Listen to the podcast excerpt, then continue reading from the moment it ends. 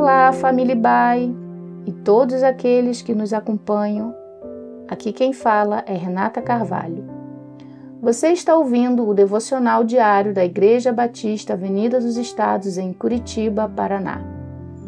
Hoje é dia 23 de setembro de 2020.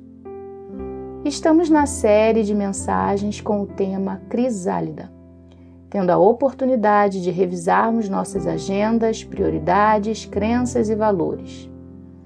Essa semana estamos refletindo sobre melhorando nossas competências. Já ouvimos sobre excelência e diligência.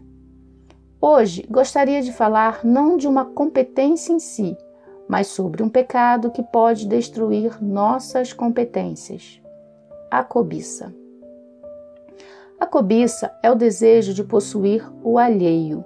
É um pecado de ingratidão, uma vez que o cobiçoso não valoriza o que tem, nem se contenta com o que tem, mas deseja ardentemente o que se não tem nem se pode ter.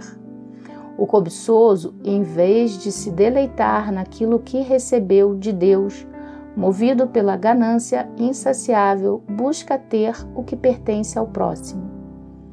No mundo tão competitivo, a cobiça está presente e ativa em todos os círculos de relacionamentos: no trabalho, na família, na escola, na faculdade, na igreja. Na Bíblia, encontramos a história de um servo que permitiu que a cobiça o dominasse. Seu nome era Geazim. Ele era servo de Eliseu, um profeta importante e altamente respeitado. Eliseu foi procurado por Naamã, o comandante do exército sírio, que estava com lepra, para que fosse curado. O profeta nem o recebeu, mas enviou o seu servo para dar o recado a Naamã com a notícia de que, ao banhar-se por sete vezes no Rio Jordão, receberia a cura. Naamã indignou-se, sentiu-se desrespeitado e expeliu a sua raiva. Em quem? Geazim. Mas, por insistência dos seus servos, como era seu último recurso, desceu as águas e foi curado. Ao regressar para o profeta, quis presenteá-lo Eliseu recusou os presentes. Existe todo um contexto para esta recusa que não cabe explicar aqui. O fato é que Geazi não gostou, porque a graça é sempre um escândalo para um coração cobiçoso. Então, assim está escrito. Quando Naamã já estava um pouco longe, Geazi, o empregado de Eliseu, começou a pensar: o meu patrão deixou que Naamã fosse embora sem pagar nada. Ele devia ter aceitado o que o Sírio estava oferecendo. Juro pelo Senhor, o Deus vivo, que vou correr atrás dele e receber alguma coisa. 2 Reis 5, 20. Geazim talvez estivesse cansado de trabalhar para o profeta sem muito reconhecimento.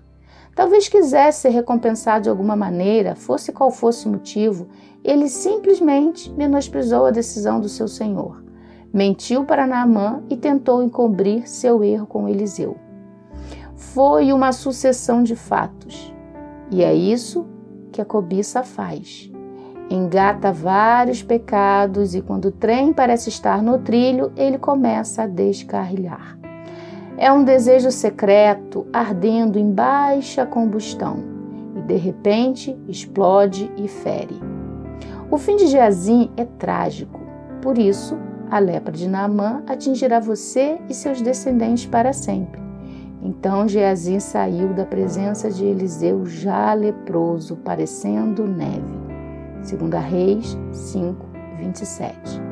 O Geazim já era leproso de alma, agora tornou-se de corpo, porque a cobiça é uma lepra interior que vai arruinando virtudes e alimentando desejos. Que sejamos gratos por tudo que temos e somos, sejamos transparentes com os nossos desejos para não permitir que a cobiça tome espaço em nossos corações. Que Deus te abençoe.